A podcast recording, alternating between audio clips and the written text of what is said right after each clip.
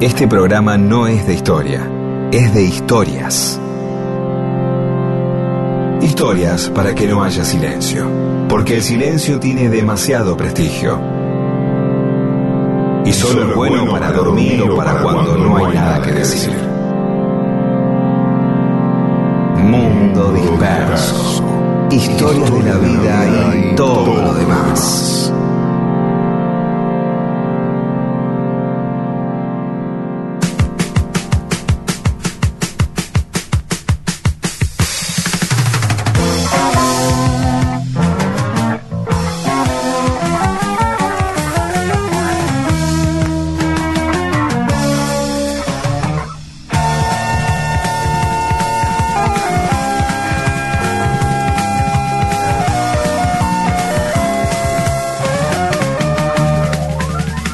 Hola, ¿cómo les va? Estamos en Mundo Disperso. Lo inventé yo. Esto es una grabación que se autodestruirá ni bien termine el programa. Entonces, ¿cómo puede ser posible? Mientras aprovechen, escuchen, somos Rodolfo García, Pedro Saborido, Daniel Míguez, Eamon, Paula Weintrup, Olivia Dayes, completan el resto de nuestro equipo. Para el trabajo de conjunto que debemos realizar. Estas son historias que fuimos seleccionando para ustedes durante todo el mes de enero, historias que contamos en el 2020 aquí en Radio Nacional, y ya estamos cerquita de reencontrarnos, ¿eh? en febrero ya estaremos por acá de nuevo. Pero el peronista debe darse cuenta. Pero mientras, último domingo de enero, le dejamos las últimas historias que recopilamos para ustedes. Clarisa contó una historia en una fiesta y nunca dejaron de invitarla a otras. Mundo disperso. Historias de la vida y todo lo demás.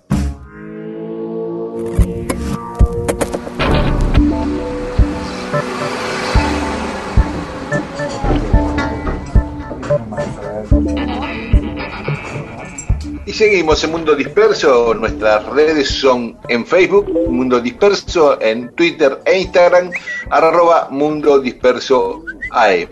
Y nos pueden encontrar Y- también en la web de Radio Nacional, ¿no es cierto? Sí, y, y en arroba eh, perro de fuego, que es eh, hermoso, y arroba Daniel Míguez, y arroba saborido Peter, que son arroba saborido arroba- Peter, exactamente, arroba saborido Peter, arroba perro de fuego, que es Rodo, y arroba Daniel Míguez 10, que soy yo. Bueno, ahora, Daniel Míguez, Daniel Sí. Míguez 10, ¿por qué? Sí, porque ya había un Daniel Míguez.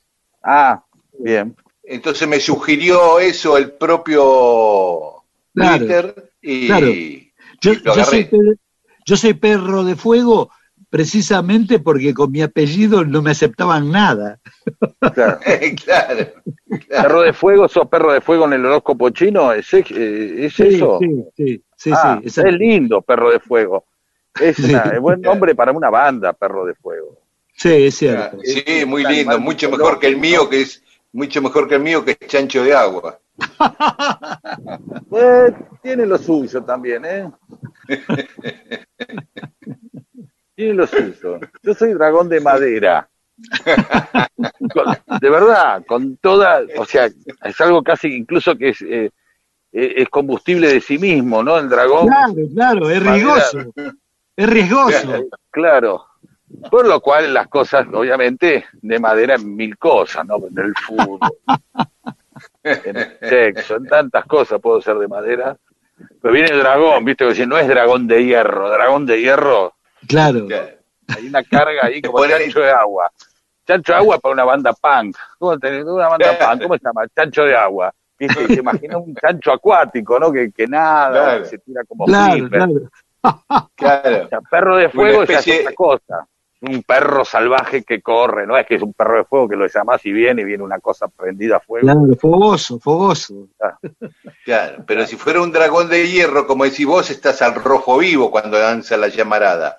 Y en cambio, siendo de De madera madera, se quema. te hace ceniza en dos Claro, minutos. una cosa así, medio, medio como, como paradojal, ¿no? Tiene un efecto paradojal. Claro, Claro, autodestructivo, autodestructivo. Bueno, seguíamos con el Manco Paz. El Manco, El Manco Paz. Paz. Sí, el Manco José María Paz y su historia de amor con Margarita Weil. Por, por un lado, el, el, el Manco Paz, yo siempre digo que eh, fue ese crack que no pudo ser campeón. Yo el otro día le decía a Rodo, es como me vas a acordar a Hermindo Onega en River, que era un crack, y toda la década del 60 esa salió campeón Boca y River no podía salir campeón, y cuando River salió campeón ya Hermindo Onega estaba retirado, suplente, ¿viste? Entonces... Está bien, pero eh, aclare una cosa, ¿cómo es el nombre completo? José María Paz. Que no es ni José C. Paz, ni Carlos No, Paz, no. ni Marcos No. Paz. No. No, José María, José María. José María Paz. ¿Hay alguna localidad que responda a ese nombre? Sí, y la sí, avenida, en varios y la avenida lados. General Paz es por él, perdón, ¿eh? La avenida General Paz es por él. Y Ahí está. lo que hoy Pero viste, es... pero viste que tiene, que es una avenida que es tan emblemática en sí que no, no, no, no, no tiene, no, no alude a nadie. Vos decís eh, Avenida General Paz y te imaginás la Avenida General Paz, no, te, no es que se llama Avenida Sarmiento y te viene en la cara el pelado. ¿Se entiende No, lo no, que como voy? si fuese neutra. Claro, eh, eh, autopista del oeste, viste, lo mismo. Sí, sí, sí, Claro. sí, no, no viene, no, no, no, no evoca una cara, no conocemos tanto la cara de Paz. Claro, claro, claro. Exactamente. Vamos a poner ahí en el Facebook una foto de, de Paz. Pero Claro. eh, bueno, eh, em, eh, Lanús, en su origen, la parte de Lanús Este, se llamaba Villa General Paz. Y todas las Ajá. calles de Lanús, hasta actualmente, llevan el nombre de personas y, y situaciones y batallas, todas vinculadas al General Paz. Todas las calles de Lanús. Por, e- por ejemplo, la calle. Margarita eh, Weil, Una, una, una, calle eh, eh, conocida, porque es una está cercana al excéntrica, centro, excéntrica, es la paralela a la principal. claro. Bueno, ¿y sabés qué? Solo hay dos lugares en la Argentina, o en el mundo te diría, que llevan el nombre de Margarita Güey las calles. Una Lanús, en el centro de Lanús, y otra en Córdoba, de donde eran ellos, Margarita y el Manco Paz, pero en Córdoba es una calle de una cortada de tres cuadras y se llama Margarita Güell de Paz, la calle. En cambio, Lanús Ajá. solo lo homenajea a ella, Margarita Güell, no dice de Paz. Está muy bien. Bueno, entonces, eh, le decía, el Manco Paz fue, era como el crack de los unitarios, ¿no? Después que la Valle fusila a Dorrego y, y empieza a declinar, la gran figura de los unitarios era José María Paz.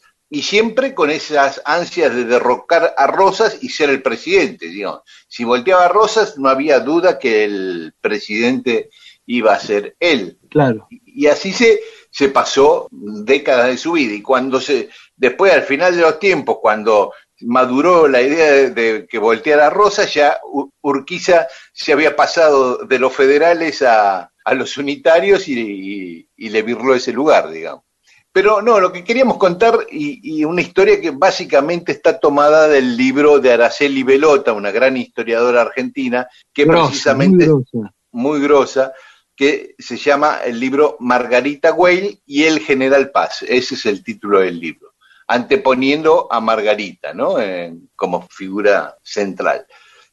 Paz era el tío de Margarita, era el tío, se casa con su sobrina, con la hija de su hermana, a la cual le llevaba 23 años. Con lo cual se genera un quilombo de parentesco, porque, por ejemplo, la mamá de, de Margarita, la hermana de Paz, se llamaba Rosario, o sea, Rosario era, de Paz era no solo la hermana, sino que era la suegra además. Ajá. Y, y de Margarita, además de la mamá, era la cuñada. Y de sus nietos era la abuela y aparte la tía. y la madre de Paz, Tiburcia Edo, era la madre de Paz y, la, y además era la abuela y la suegra de Margarita. Y, y de sus nietos era la abuela y bisabuela. Y así podemos seguir. Margarita era la hija y la cuñada de su mamá, era la nieta y la nuera de su abuela, y de sus hijos era la madre y la prima, además, de sus propios hijos. Uh, Qué quilombo. Y, y Paz de sus hijos era padre y tío abuelo. Bueno, quilombo.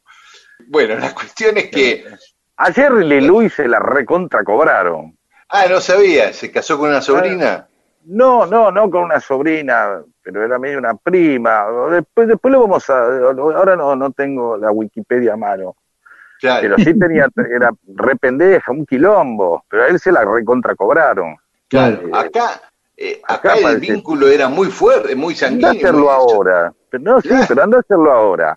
No, Eh, ¿Quién es? Tal, tal tipo se casó con la sobrina. ¡Ey! ¿Cómo? Y menor aparte, pues seguramente era menor. Bueno, cuando se casaron ya no, él tenía ella 20 y él 43. Ah, Pero bueno, Paz empezó peleando con San Cordobés, empezó peleando con San Martín y con Belgrano en el Ejército del Norte, y en 1815, en el combate de 20 y media ahí en Bolivia, recibe un balazo en el brazo derecho y se queda inutilizado, inmovilizado para toda la vida. De ahí le viene el apodo del. Manco Paz. Eh, Claro. ah, o sea que el brazo lo tenía, pero medio así, pero colgando, digamos. Colgando, muerto, ¿viste? Está bien. Con la mano así, sin fuerza, como una mano de, disminuida. Sí, sí. Colgada. Sin poder colgado, el brazo colgado, sí.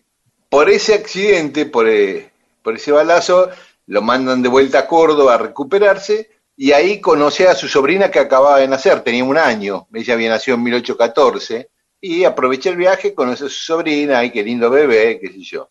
Y anotó. Y no creo que haya notado. Yo voy a contar, no, no, voy a, Sí, voy a sí, contar, ¿no? no voy a dar nombres, pero eh, en, en el ambiente de las giras se sabía de un cantante, era una especie de tipo que saludaba a las adolescentes, jovencitas, que no hacía nada, ¿eh? Pero, eh, ¿qué decía el, el canalla este? Es- Cuando crezca, es una inversión. cuando sea mayor, invierto a futuro, decía. Y claro, voy a volver dentro de cinco años, dentro de diez, ay, ¿viste? Mira. Digamos.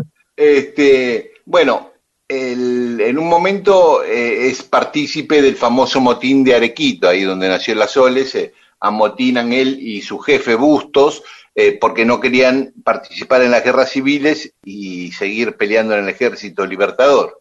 Entonces se van para el norte, pero cuando llegan a Córdoba, Bustos aprovecha para derrocar al gobernador de Córdoba y quedarse como gobernador. Y Paz se siente totalmente traicionado. Se pelea con Bustos y queda medio ahí apartado de la política. Un año y pico se va a vivir a Santiago del Estero hasta que lo llama San Martín para, mira qué tarea, para escoltar a Remedios de Escalada, a su mujer y a la nena, a Mercedes, de Sí. vuelta a Buenos Aires, porque eso es ya para otra historia, ¿no? Porque según el libro de Araceli Velota, eh, San Martín había descubierto a Remedios en entreveros con dos soldados de San Martín. Oh, A los, a los soldados los desterró, Murillo y Ramiro eran los apellidos, y a ella la mandó a Buenos Aires. Y le pide a Paz que ahí en la posta de Desmochados tome él la custodia de Remedios hasta Buenos Aires. Desmochados es ahí entre Santa Fe y, y Córdoba. ¿no? Bueno, paramos un poquito, escuchamos música y seguimos con más Mundo Disperso. Hace frío estoy lejos de casa. Hace tiempo que estoy sentado sobre esta piedra. Yo me pregunto, ¿para qué sirven las guerras? Tengo un cohete en el pantalón. Vos estás tan fría como la nieve a mi alrededor. Vos estás tan blanca y yo no sé qué hacer.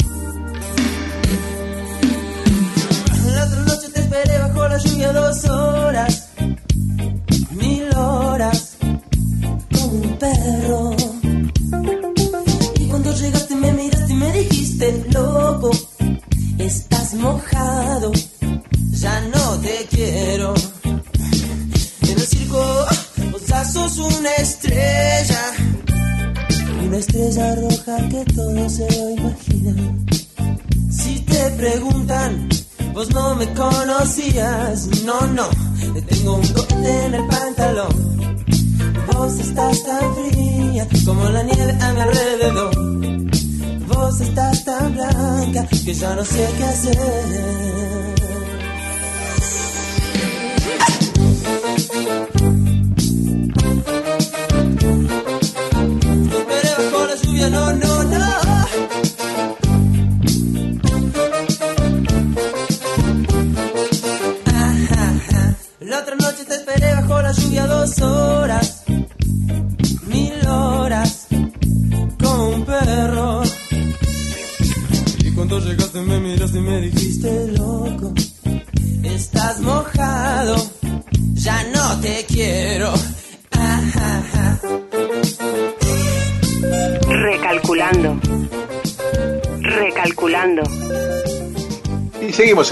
Estamos contando la historia de Margarita Weil y José María Paz. El Manco Paz, que le decían el Manco porque había perdido el brazo en la batalla de 20 y media en Bolívar. En realidad no había perdido el brazo, sino que había perdido la movilidad del brazo derecho. El Manco Paz era el tío de Margarita. Cuando pierde el brazo, Margarita tenía un año. Bueno, en 1823 Margarita ya con ocho años se va con su mamá y el marido de su mamá a vivir a Buenos Aires y Bustos manda a Paz al Alto Perú para sacárselo de encima. Tres años después vuelve Paz a Buenos Aires ya y la nena tenía 11 años, la vuelve a ver ahí por tercera vez en su vida, pero a él lo mandan a la guerra con el Brasil. En ese momento empieza la guerra con el Brasil, se va a pelear, gana la batalla de Caguazú, por eso en Lanús hay una calle que se llama Caguazú, se llamaba Caguazú. Bueno, en fin, ¿qué pasó? Eh, vuelve de la guerra de Brasil y se produce el fusilamiento de Dorrego. Se va a Córdoba, lo derroca a, a Bustos, queda como gobernador de Córdoba, el general Paz, y Sí. empieza a aglutinar a todas las provincias del norte primero, pa, pa, pa, pa, acumula, acumula, y queda liderando 10 de las 13 provincias argentinas, o sea, 10 provincias contra Rosas, menos Buenos Aires, Santa Fe y Entre Ríos, todo el resto la lideraba Paz contra Rosas. Dice, bueno, ya está, ya estamos ahí, ya nos falta poquito para derrocar a Rosas. Claro. Recién empezaba Rosas aparte de su mandato. Por ese momento, cuando era gobernador de Córdoba, su mamá, Tiburcia Aedo, le dice, ¿por qué no te casas con Margarita? Y a él no le pareció mal. Y la madre le pedía ficha que se case con su nieta, digamos. Claro. Y lo, y, lo, y lo piensa y al poco tiempo le propone matrimonio y Margarita acepta. Pero antes de casarse, le dijo, le dijo eso. Dice mi mamá que sería una buena idea que nos casemos. Un argumento interesantísimo para empezar una relación con una mujer, ¿no? claro, claro. Dice mi mamá, claro. Claro. Y la nena le dijo, y la abuela me no- dijo lo mismo. ¿vos no querés derrocar a Rosas? Sí. ¿Estás manejando 10 provincias? Sí. ¿Y tu mamá, y te casás conmigo porque te lo dice tu mamá? Sí. Bueno, dale. Perfecto. Me excita mucho. Eso me Hablamos el tiempo. recalienta que me digas eso. Sí. Bueno, la cuestión es que no pudo ser ese casamiento en principio, porque ahí en el Tío, en el sur de Córdoba, él se está enfrentando con unas tropas de Stanislao López, las derrota, qué sé yo, y ya de cebado persigue a un grupito de los que se escapaban, que había quedado rezagado, y lo volea un soldado de Stanislao López, con la boleadora le tira el caballo y lo detienen y se lo lleva preso, después que había ganado. O sea, hizo una de más. Hizo Claro. una de más, ¿eh? quiso tirar un caño cuando ya estaba, Claro. y se, se lo llevaron preso a Santa Fe. Esto le duró ocho años de cárcel al tipo. Ah, Él siempre pensando que lo estaban por fusilar, que en cualquier momento lo fusilaban. Margarita también, también creía lo mismo.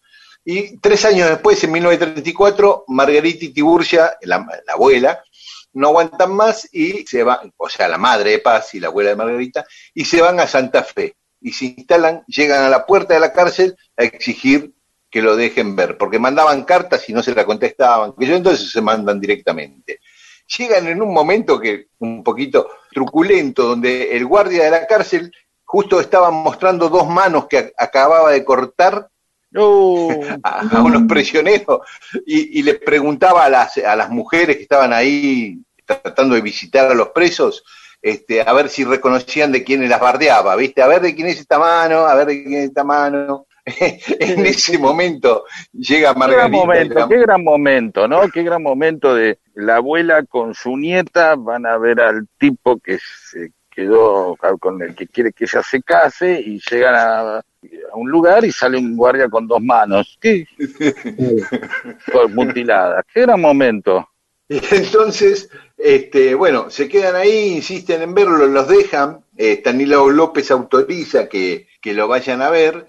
Rosas se oponía, le dijo a, a López, no lo fusiles, tenerlo preso, pero no lo fusiles. Y bueno, empiezan a ver lo que sea hasta que deciden casarse ahí en la cárcel. Y efectivamente, el 31 de marzo del 1935 se casan y ella se va a vivir a la celda con él. Ah, mirá. Bien, o sea, ¿qué tenemos? Eh, un tipo que se casa con su sobrina porque su madre, y, o sea, la abuela de la nena y su madre proponen que se casa, lo van a ver y terminan viviendo en la cárcel, ambos. Bien. Sí, No, yo Sí. para enumerar el cuadro, hasta, hasta Sí. dónde estamos llegando, ¿no? O sea, exactamente. Ya, ahí ¿qué ya llegaba- viene, los, el resto de los prisioneros, acá le presento a mi sobrina, que es mi esposa, y ella es mi mamá, pero la abuela de ella. Bueno, somos una familia un poco así como de mente abierta. es algo imposible de, de pensar ahora. Sí, Claro, igual la, la- eh, Tiburcia, la madre de Sí. Paz, la abuela de Cosa y de, de Margarita y suegra de Margarita, no vivía en la celda dormir. con ellos. Bueno, igual, hasta ahora eh, no- no sería un detalle eso a esta altura. Bueno, la cuestión que Margarita queda embarazada. A todo esto Margarita se llamaba Agustina. En el registro civil está como Agustina Weil y Uh. Margarita le decían Margarita por una abuela escocesa que tenía. Era el sobrenombre Margarita. Queda embarazada y cuando ella estaba embarazada, a él lo trasladan de cárcel a Luján. Como habían asesinado a Facundo Quiroga, él dijo, chao, este traslado, porque cada vez que usa, como acá en la dictadura, cuando usaban la palabra traslado, significaba que, que Lo peor. que lo iban a- Entonces dijo, lo traslado a Luján y pensaron lo peor, él pensaba que le iban a adjudicar de algún modo que los unitarios habían matado a Quiroga y él era el jefe de los unitarios, bueno. Así que Margarita y Tiburcia quedan ahí en Santa Fe, ¿qué hacemos? ¿Qué sé yo? Consiguen subirse a un barco lleno de troncos que iba por el Paraná. Y así llegan a Rosario y de ahí van en carreta hasta Luján. En Luján lo- nuevamente consigue vivir en la celda, en la cárcel con él. Y bastante, bastante, digamos, convengamos que más allá de la, de, de- a- a- habla de a- que nosotros vivimos eh, en muchos parámetros eh, sociales que hacen que estas cosas parezcan, eh, no sé, inusitadas, modernas, cómo conseguir un permiso, un tipo que no se sabe si mañana lo fusilan o no, Claro. consigue un permiso para que su esposa viva en, en la celda. Digamos, Claro, eh, eh, totalmente. no, parecía que No no, lo quiero coincidieran las cosas, ¿no? El, el tipo, el mismo tipo que están por fusilar consigue que su esposa viva en la celda. Claro. Sí, sí, sí, sí, sí. No, no, Ese no, está- parece- ese es, raro, buenísimo. convengamos que es raro, Sí, o lo sí, vemos sí. raro hoy. No, es Sí. raro.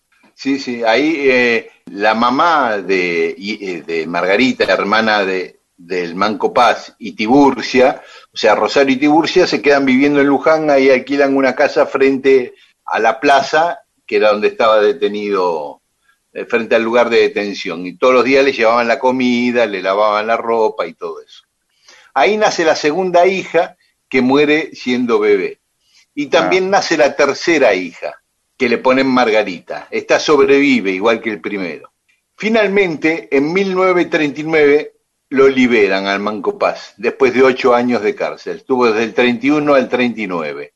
Rosas lo, lo manda a llamar a Buenos Aires y le restituye el cargo en el ejército, Ajá. a cambio de que labure para él. Claro. Y él eh, no, no, no podía decirle que no, viste, va ahí a, a- a la quinta de Palermo de Rosas, entrevista un par de veces con Manuelita, pero quería zafar de eso y no, viste, porque no quería ser como la Madrid o como Alvear, que habían transado con Rosas y habían traicionado a los unitarios. Pensaba que se iba a desprestigiar totalmente y qué sé yo. Y entonces la, dice, la única que me queda es escaparme de Buenos Aires. Y lo hace. Arma todo un plan para escaparse sin que Rosa se dé cuenta y se va a vivir a Colonia, en Uruguay. Y. Margarita, un tiempo después, llega a Colonia. Cuando llega a Colonia, Paz ya no estaba en Colonia, se había ido a San José, también en Uruguay. Cuando ella llega a San José, Paz se había ido a Entre Ríos, porque las cartas llegaban tarde, cuando él le avisaba, ella ya se había ido, ¿viste? Ella le rogaba que abandone el ejército y que empiecen a laburar de otra cosa, ¿viste? Que, Claro.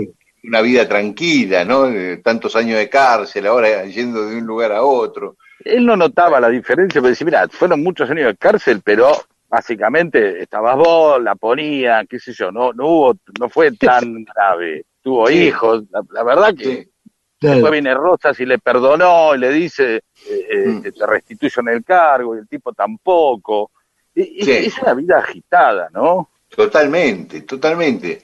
Bueno, si les parece, paramos acá cuando se va a reunirse Sí, con la Valle de Entre. Ríos y el Sí, domingo que viene lo seguimos. Sí, Aparte, sí. Dale, dale, dale. Es mucho, es mucho. ¿Ves? Lo Sí. único que sabíamos que el tipo tenía una avenida que rodeaba la capital federal, que también vamos a ver si tenemos, vamos a poder encontrar ahí una carga psicológica en esto de que eh, la avenida General Paz eh, divide la capital de la provincia, de- del resto de la Argentina. Si hay algo ahí. Claro. ¿Entendés? Lo En este unitario de lo que- federal. Claro, este tipo que ahí navegaba con permisos de un lado y del otro, ¿no? Bueno, y para el fanat- los fanáticos de la música también quiero agregar que hubo un, artista que grabó un disco exclusivamente dedicado a la reivindicación de José María Paz, que fue eh, Carlos Di Fulvio, un disco que se llamó Canto Monumento. Recuerdo que yo era jovencito y en el show del minuto Hugo Guerrero Martínez se ocupaba de pasarlo completo. Canto Mirá. Monumento de Carlos Di. Mirá vos. Bueno, seguimos en otro Bueno, programa. seguimos el domingo que viene. sí. Pido que las noches no se quiebren en tu luz y que las ventanas sean grandes para el sol. Cuando los almendros no se pasen de estación, buscaré más flores para darte mi canción de amor.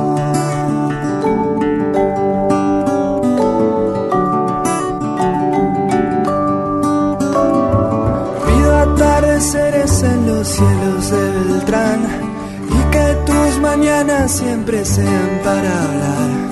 Cuando los jardines no se pasen de estación, buscaré más flores para darte mi canción de amor.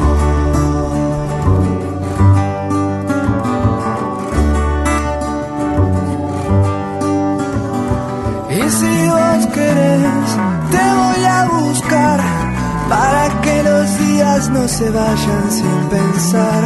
Y si vos querés, te paso a buscar y dejamos los caminos libres de humedad.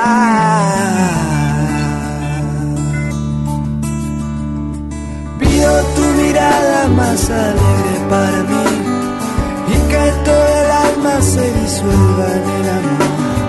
Cuando los almendros no se pasen de estación, buscaré más flores para darte mi canción de amor.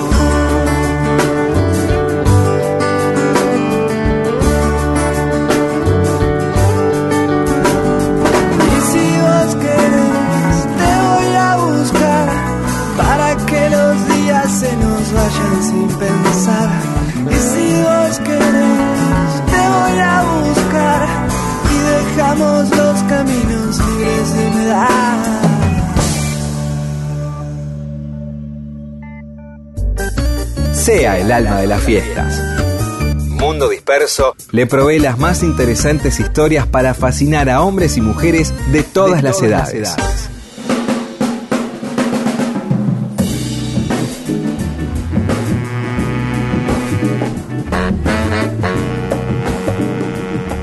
Bueno, el domingo pasado les contamos una parte de la historia de Margarita Güell y el general Paz, José María Paz el Manco.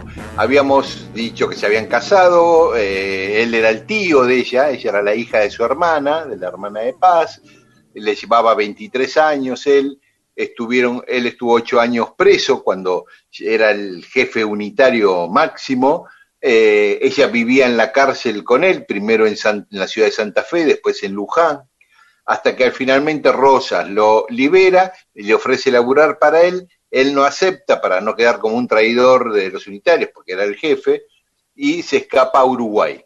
De ahí Colonia. se- sí, digo Uruguay porque fue a, a- a Colonia y a, y a San José, pero digo, se escapa y se escapa a Uruguay. Y de ahí se va a Entre Ríos para reunirse con Lavalle. Y en Entre Ríos, y acá retomamos la historia, en Entre Ríos se pelea con Lavalle por, por el mando, porque Lavalle quería ser, volver a ser el jefe de los unitarios. Y este le dice, ah, yo estuve, hermano, ocho años de cárcel, está bien, me, me, me metieron preso medio por Gil, pero este, manejaba diez provincias del norte, eh, vos qué hiciste, fusilaste a Coso y nada más. Bueno, se pelean. Y se va Paz a Corrientes a pelear a las órdenes de Ferré. Ahí el cuarto hijo que ya habían tenido con Margarita muere de sarampión, el, bebé. Siguen teniendo cuatro hijos y do- dos vivos y dos fallecidos. Y Margarita se vuelve a reunir con él en 1841. No, no voy a cometer el error del domingo pasado que un par de veces en vez de 1800 y pico dije 1900 y pico. Se me, se me trabucaron 100 años. En 1841, en la ciudad de Mercedes, ahí en la provincia de Corrientes. Y ahí viven un tiempo, hasta muy poco. Al año siguiente, en el 42, él se pelea con Ferré y se vuelve a Montevideo. Ahí tienen un quinto hijo que también fallece al poco tiempo de nacer.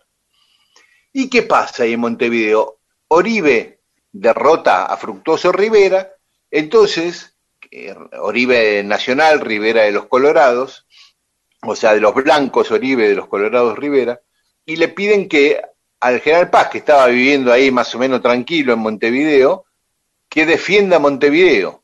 Entonces ahí arranca el sitio de Montevideo y Paz logra reunir un ejército y formar un ejército ahí en Montevideo que no existía prácticamente para defender la ciudad del asedio de Oribe. Logra armar un ejército de 4.000 soldados, 2.000, de ellos eran 2.600 franceses, 500 Uh. italianos a la orden de Giuseppe Garibaldi, que hablamos otras veces. O sea, Garibaldi estaba a las órdenes de paz. Eh, vos.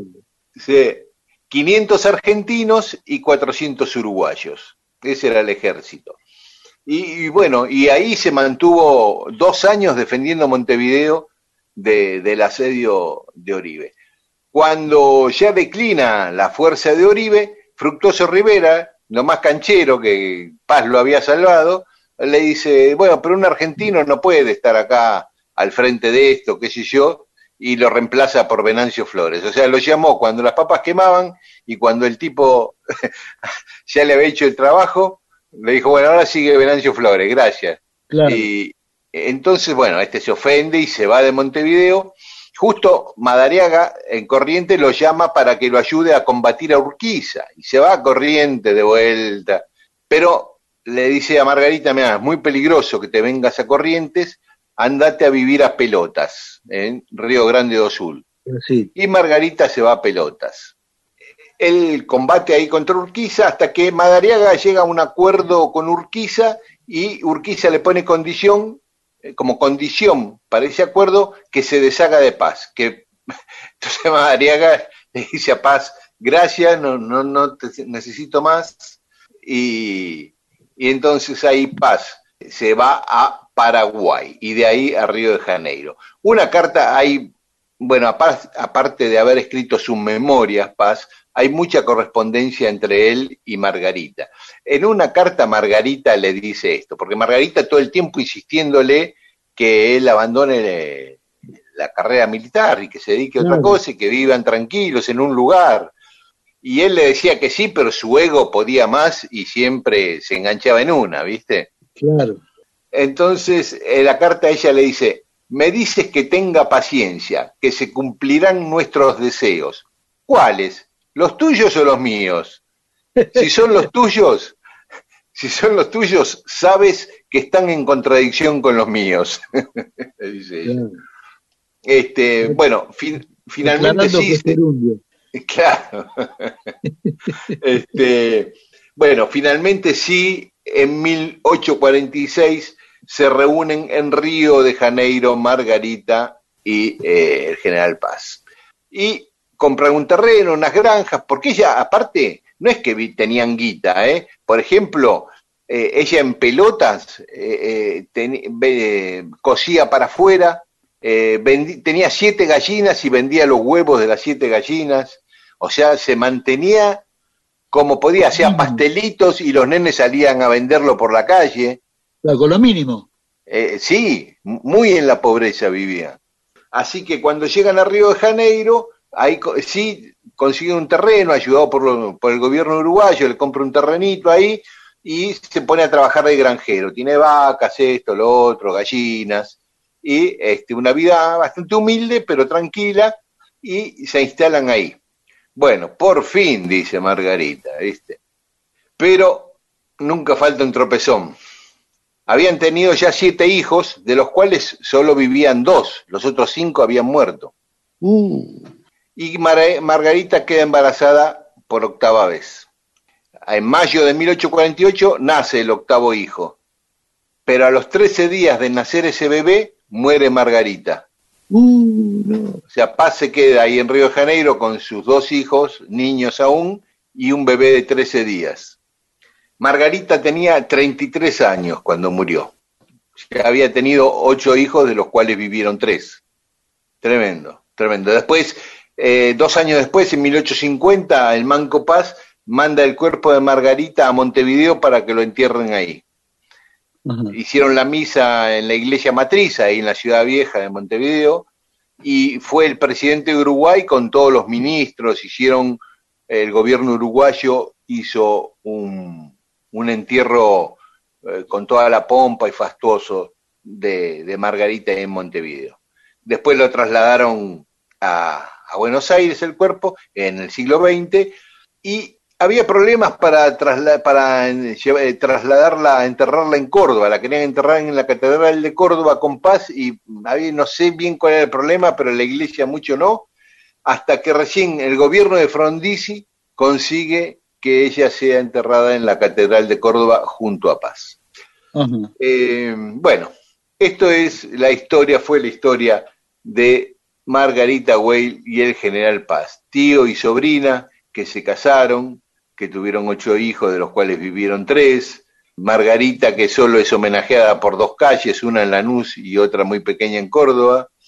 Eh, el general Paz, en cambio, tiene todos los honores, pero esta chica eh, lo siguió a todo lado como pudo, con el machismo de aquella época, siguiendo el ego grande de su marido y murió muy jovencita. Mundo Disperso.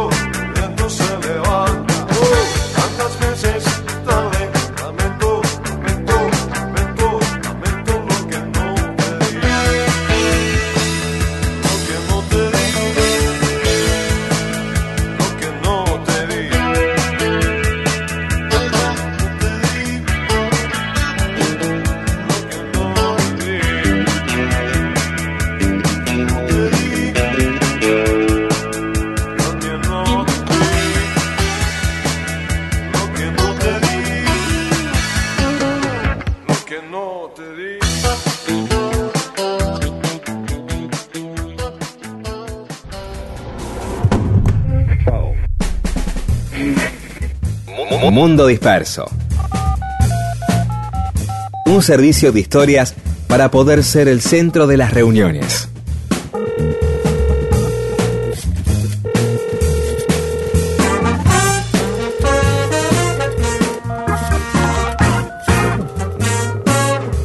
Y en Mundo Disperso tenemos mensajes de los oyentes. Sergio Casinari comparte este mensaje con una foto con el libro de, de Pedro, una historia del conurbano. Ah, mira Eh, qué bien. Dice, no creo que pase del fin de. Virginia Cisca, mis planes para el domingo, sobredosis de saborido. Y comparte Uy. una foto de, de- de- de la radio y el libro Una historia del conurbano. Ah, todo va a terminar mal entonces. Sí, Bien, Ah, bien, bien. bien. Gaby Roldán, Eduardo Mesanza, Pablo, Gabriel de Salvador de Bahía, Canizares, Rubén, Nora Roca, José Luis Matute, Bolodia Voladinier. Elena Otero Valdés, Rubén Lobo. Y claro. Diego Prol nos cuenta que hace dos años tuvimos la oportunidad de recorrer el Louvre. Me quedó una imagen muy linda al presenciar un grupo de estudiantes de primaria franceses con su maestra copiando y dibujando en un sector como un día más y normal de escuela. Bueno, en el caso de, de- de- de ir a los museos de acá, uno quizá también lo vea. La noche de los museos, entonces, oh, ay, quiero a los museos. ¿Por qué no hacen una noche del museo toda la semana de cada museo? Entonces, no, ese día no puedo ir. Ay, otra vez, me vuelven a poner en la inabarcabilidad.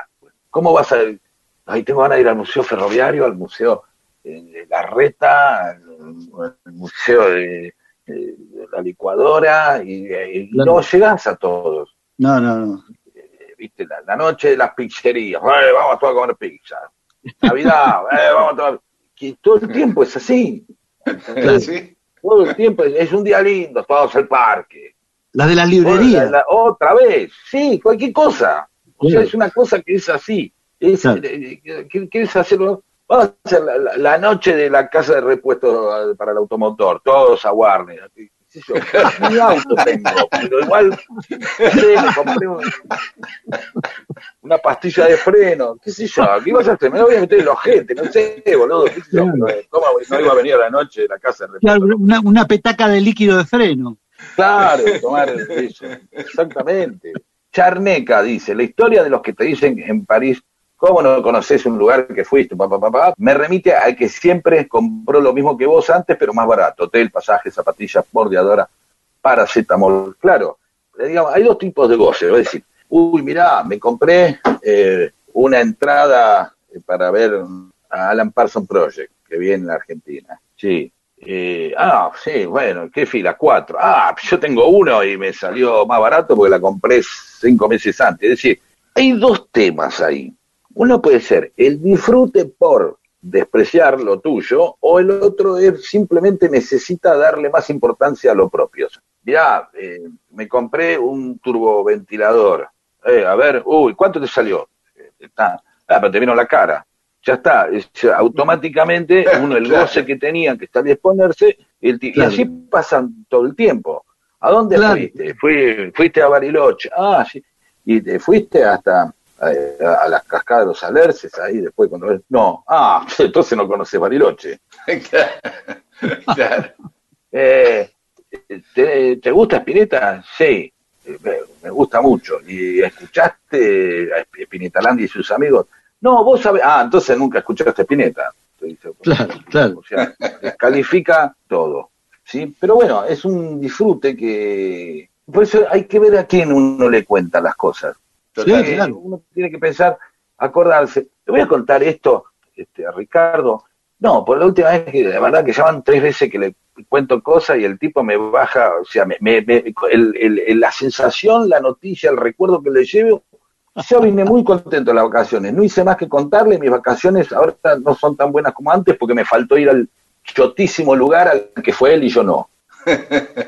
¿Entendés? Yo he presenciado a un, un- un señor este, que se dedicó durante 40 minutos a otro señor destruirle las vacaciones simplemente comparándolas con la de él. Todo el tiempo. Pero eh, fue una lucha increíble. Pues decir, ya está, no le cuentes más. porque está Claro, noqueando insoportable. cada cosa. No, fui a Brasil a un lugar, a Paraímba do Zafajo, que con una cosa ahí a media cuadra. Ah, no, yo veía una que estaba a la posada arriba del agua, así, arriba. Y, bueno, no, sí, pero esto tenía ventaja que los chicos jugaban. Eh, estaba yo, había circo a la mañana, eh, Gaby fue y Mirique a la tarde, eh, y a la noche te traían a Roger Moore, que te hacía. Y entonces, claro, eh, Imbatible. Claro, era como ir mostrando. Pero tremendo. No, no, no, no había manera. Es más, yo creo que las vacaciones, no sé si el otro se había ido de vacaciones, simplemente las empezó a modelar en base al que se las estaba contando. Claro. Es decir, Claro. el tipo estaba enfrente de la playa, él estaba arriba. Si el agua eh, era muy clara, el otro, mirá, no, me veía, le veía eh, este, las bolas a los peces. ¿Te podés creer vos que pesaban los peces? Y yo decía, mira, macho, hembra, macho, hembra, macho, hembra. De colores, ¿no? Que vienen con una bola de cada color, ¿no? Eh, no hay más. Y vos, y, y vos que la habías pasado bien en San Clemente, fuiste mundo marino. ¿no? Ya está, listo, no hay manera. Los niños muchas veces necesitan historias para poder dormirse. Los adultos también. También. Escuche y apréndase estas historias. Vuelva a ser niño o niña y logre que los demás lo sean también. Mundo Disperso. Historias de la vida y también de todo lo demás.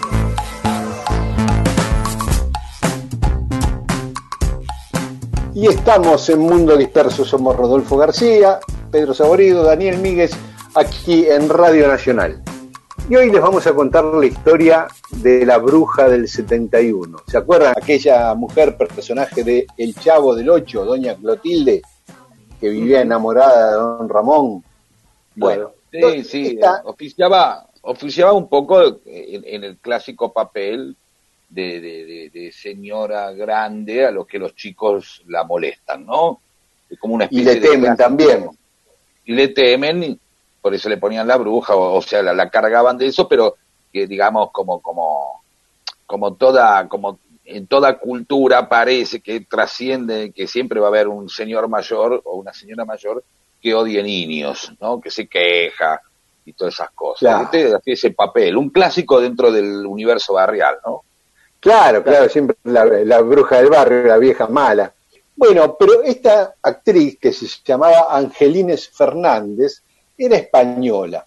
Y lo que pocos Ajá. saben es que era una guerrillera republicana que combatió contra Franco, que tomó las No. armas contra Franco. Sí, señor. Sí, Guerrillera. señor. Guerrillera, de, guerrillera de armas tomar. Sí, pesada. Sí, con impronta así republicana, pero bueno, eh, perdón, una impronta anarquista unida al barrio, al bando de los republicanos, y estuvo combatiendo en- durante la guerra civil hasta que Franco se impuso en 1939, impuso su dictadura y se exilió, como tantos miles de españoles se fueron en ese momento a- al exterior y muchísimos de ellos a México. En ese momento en ¿no? México Fueron a, a- a México miles, ¿no? Miles, sí. Claro, Lázaro claro, claro. Cárdenas era el presidente de México y recibió a 25.000 refugiados españoles republicanos. Epa. 25.000 en 1939.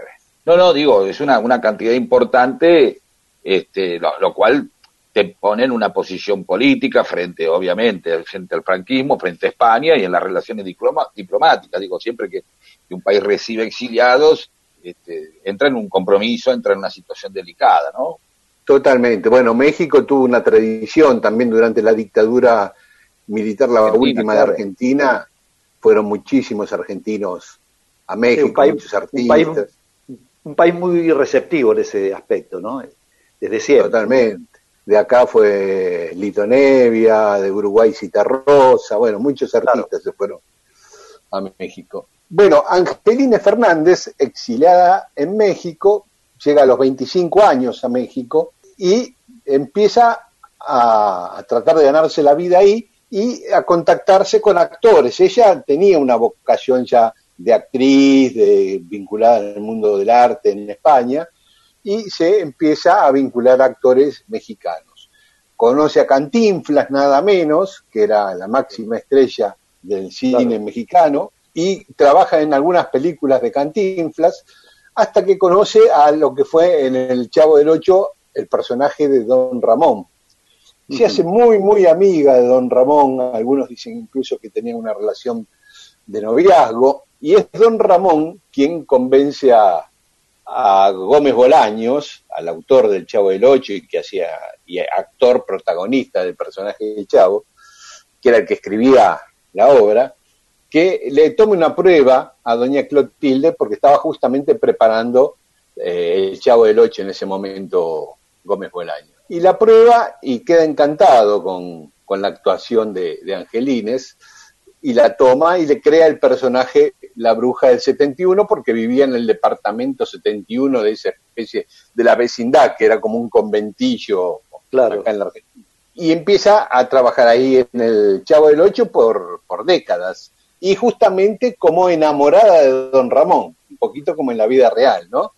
Doña Clotilde estaba enamorada de don Ramón ahí en la serie.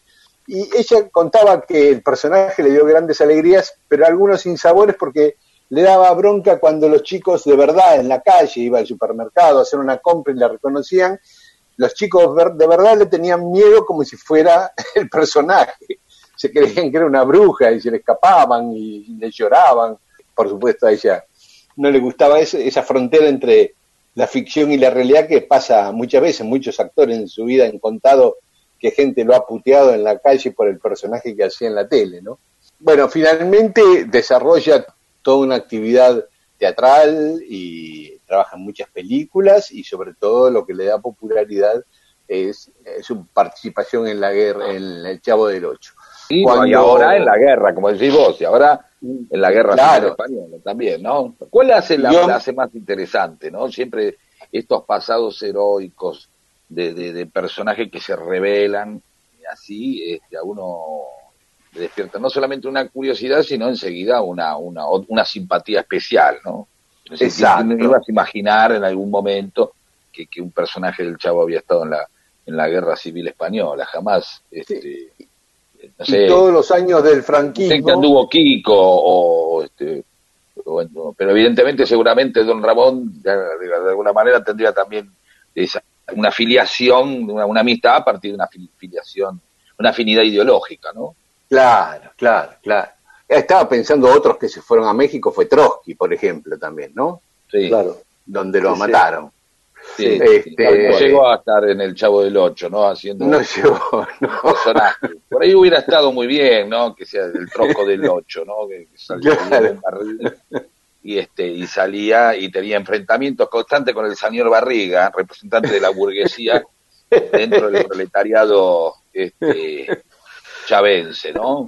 Este, Es- exactamente, exactamente, porque ahí estaba representado todo, ¿no? Estaba representada esa clase media aspiracional como Doña Florinda, ¿no? sí, que se ve que tenía un mango más de alguna manera y se despegaba un poco del resto del patio, ¿no? Este, o don Ramón, que era que estaba siempre sin trabajo, este, Exacto. un tipo que vivía de changa, bueno, y el chavo que era obviamente el, el, el, el último, estaba en, en la última, pero, pero también estaba eh, este y- y la, la idea de, de- del- del señor Barriga como, digamos, mostrado como un gordo, ¿no? El cerdo capitalista casi, ¿no?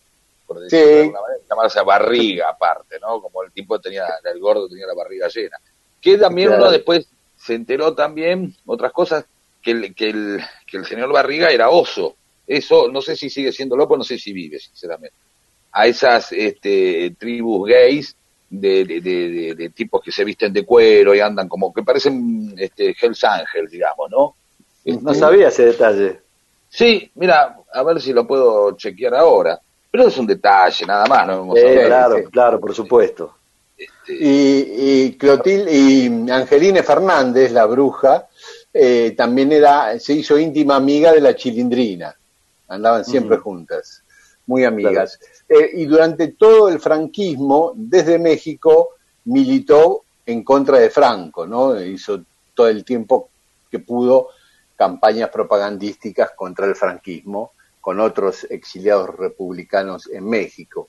Pero cuando cae Franco, en, en 1975, cuando muere Franco en realidad, Claro. decide ya seguir viviendo en México. Hay como, así como muchos volvieron a España, otros tantos decidieron quedarse en el país que los había cobijado. Y ese es el, el caso de Angelines, que siguió viviendo en México hasta su muerte en 1994. Para, Bueno, el, señor, el señor Barriga está vivo, ¿eh? Ah, está vivo. Sí, es El que murió fue Don Ramón, entonces. Se hizo famoso por haber este, interpretado al señor Barriga y Añonio. Es médico también, mira vos. Mm, Está flaco, ¿eh? Mirá, bueno, Sí, ahora lo veo, está, no, no lo reconoces. Sí. bueno, una, un- Edgar, Edgar Vivar. ¿se? Eso, Edgar Vivar, sí, sí, sí, sí, sí. Bueno, queríamos recordar esta historia que es muy poco conocida de que la bruja del 71 del Chavo fue una guerrillera republicana que combatió contra Franco eh, durante la Guerra Civil Española del 36 al 39 y cuando en el 39 Franco impuso su dictadura, se exilió en México y ahí tuvo su trabajo de actriz y logró gran popularidad. Y ya les decía, murió en 1994 eh, ahí en, en el DF de México. Don Ramón, esto sí que es una verdadera sorpresa. Nadie puede hablar en serio de algo así.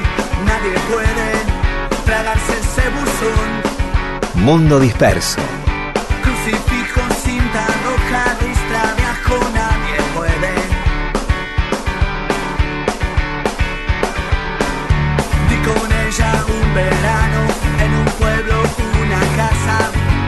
Cerca del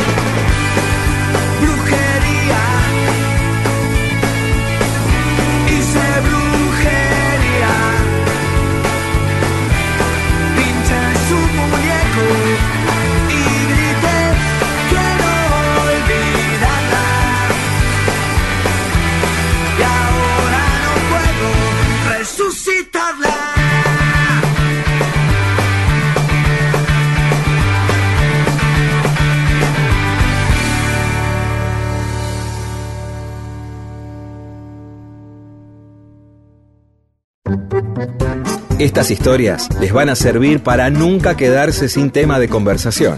Mundo disperso. Un montón de historias para que usted cuente y se luzca.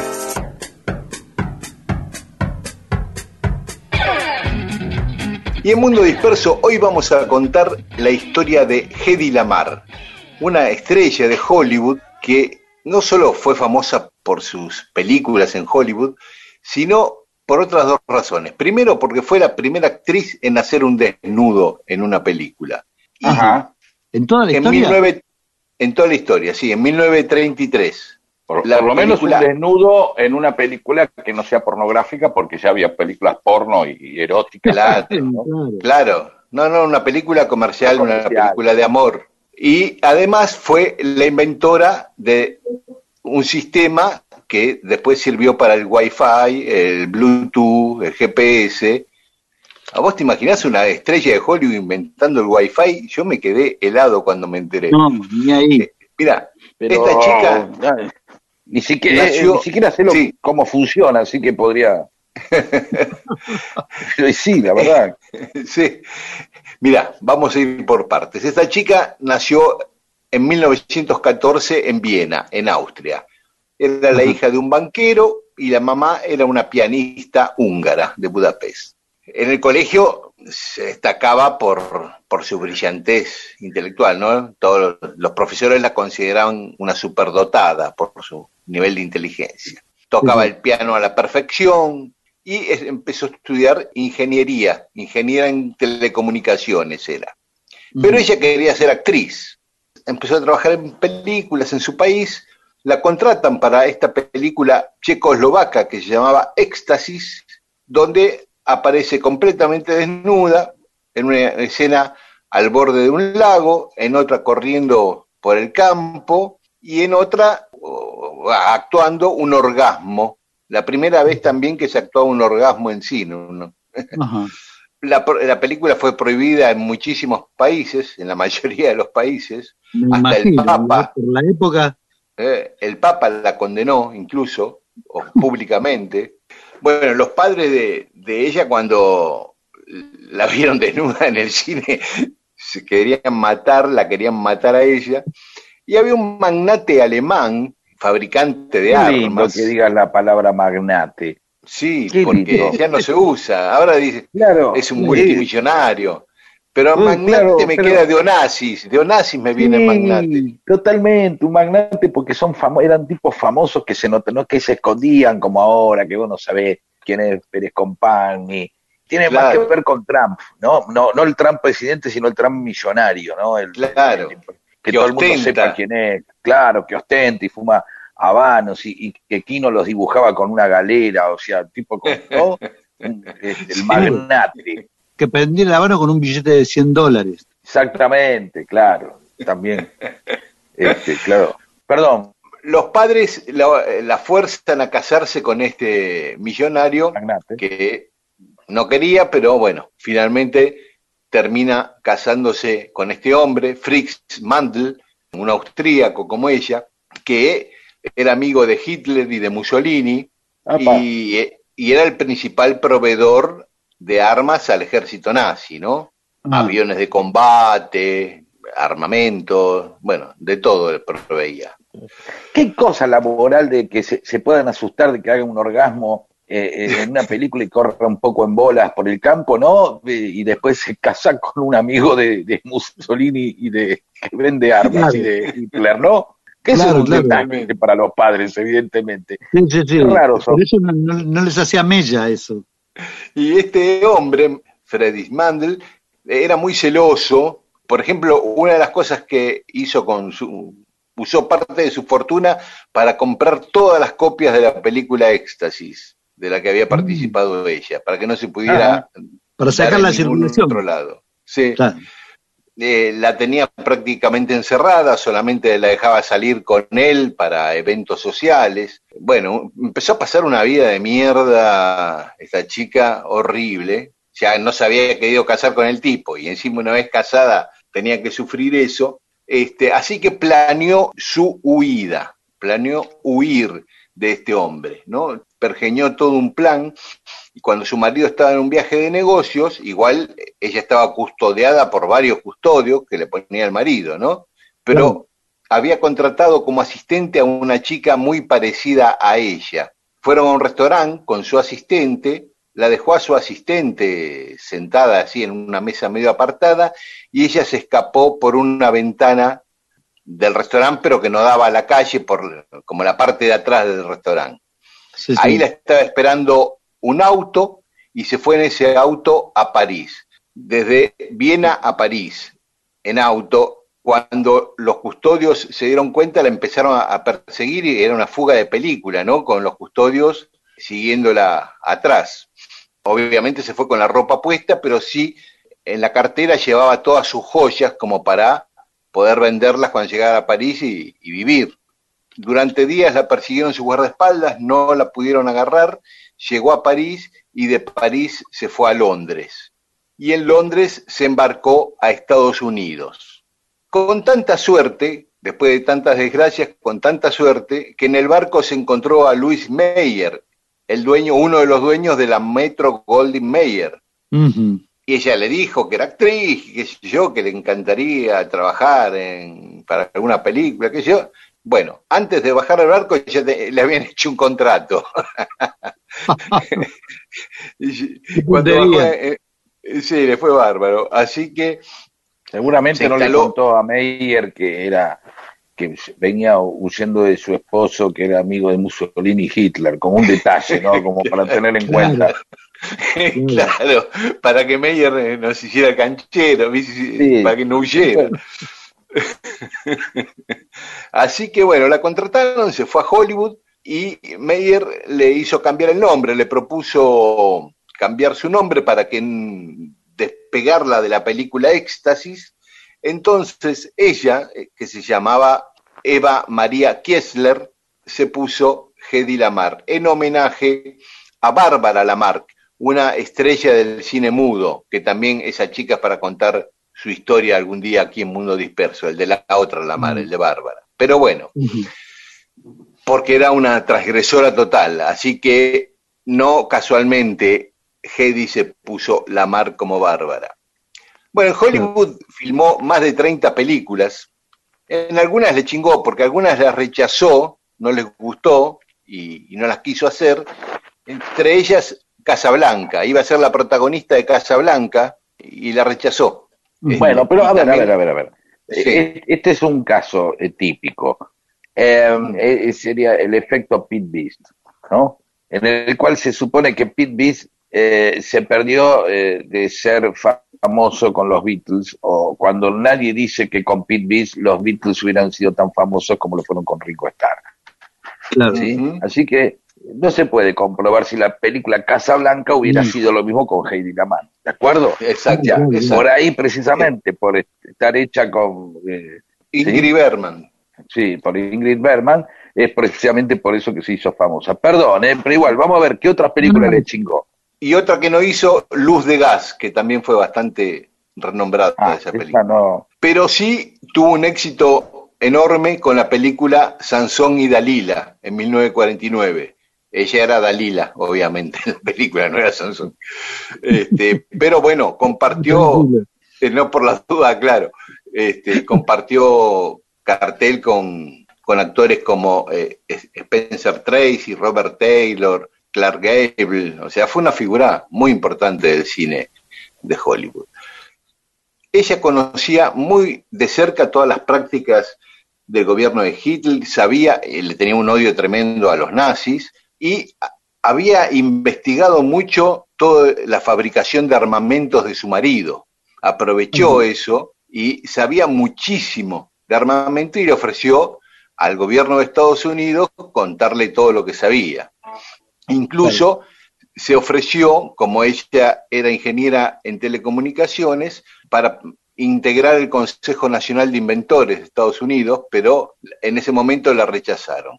Igual siguió trabajando en temas de, de defensa eh, militar, como un hobby prácticamente, y así concibió la idea de transmitir mensajes fraccionándolos en pequeñas partes, creó un sistema de salto de frecuencias que, para enviar datos, que fue la base décadas después de, de 4G, del Wi-Fi, del Bluetooth y de todo lo que conocen, el GPS y toda esta tecnología que conocemos hoy, ¿no? Después de ese matrimonio tan horrible, ella se casó cuatro veces más. Tuvo en total cinco esposos. Del último se separó en 1965 y ya no se volvió a casar, estuvo 30 años más, 35 años más soltera.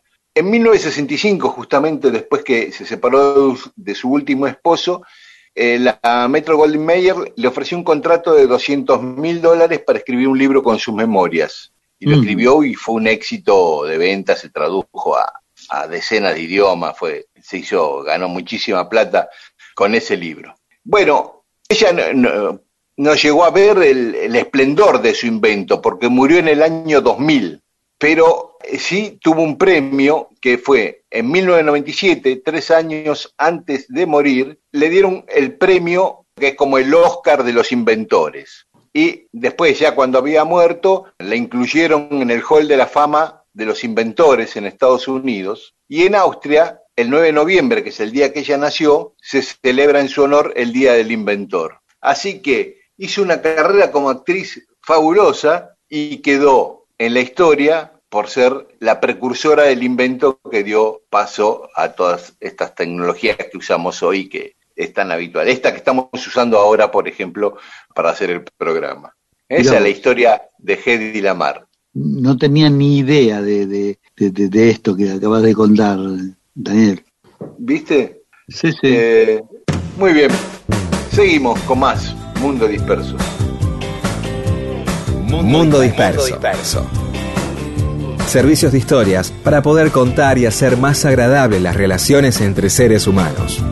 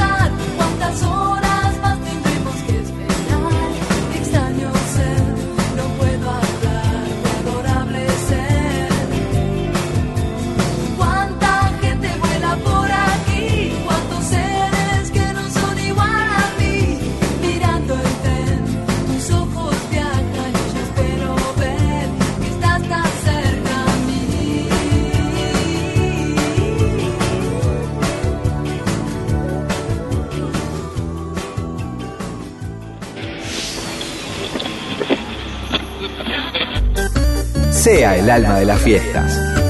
Mundo Disperso le provee las más interesantes historias para fascinar a hombres y mujeres de todas, las, edades.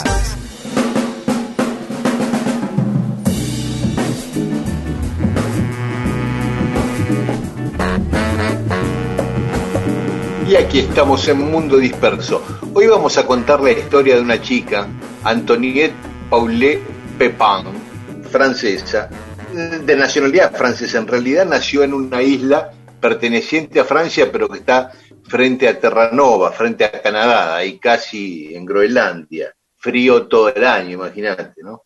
Esta chica, Antoniette Paul Pepin, vivía ahí en esa isla con su papá, su mamá, su hermana, y un día deciden irse a Francia, aprovechando de tener nacionalidad francesa y en busca de nuevos horizontes, se va toda la familia a Francia. Pero al poco de llegar, la mamá muere y el papá pone a las dos hermanas, a Paul y a, Jean, Jeanette, en un internado. Las chicas estudian ahí, crecen y Jeanette se convierte en bailarina e integra un ballet de baile y se viene a la Argentina a actuar de gira. Pero acá se enamora de un argentino y en vez de volver a, a Francia con la compañía, se queda a vivir acá. Y se va a vivir a Villa Ballester, acá en el conurbano, en el partido de San Martín. Al tiempo le manda una carta a su papá y a su otra hermana, invitándolos a que se vengan a vivir a la Argentina con ella a Villa Ballester. Y el padre y la hermana agarran viaje. La hermana viene acá, empieza a estudiar música, empieza a estudiar piano en el Conservatorio Nacional de Música y se convierte en una concertista de música clásica, una concertista de piano.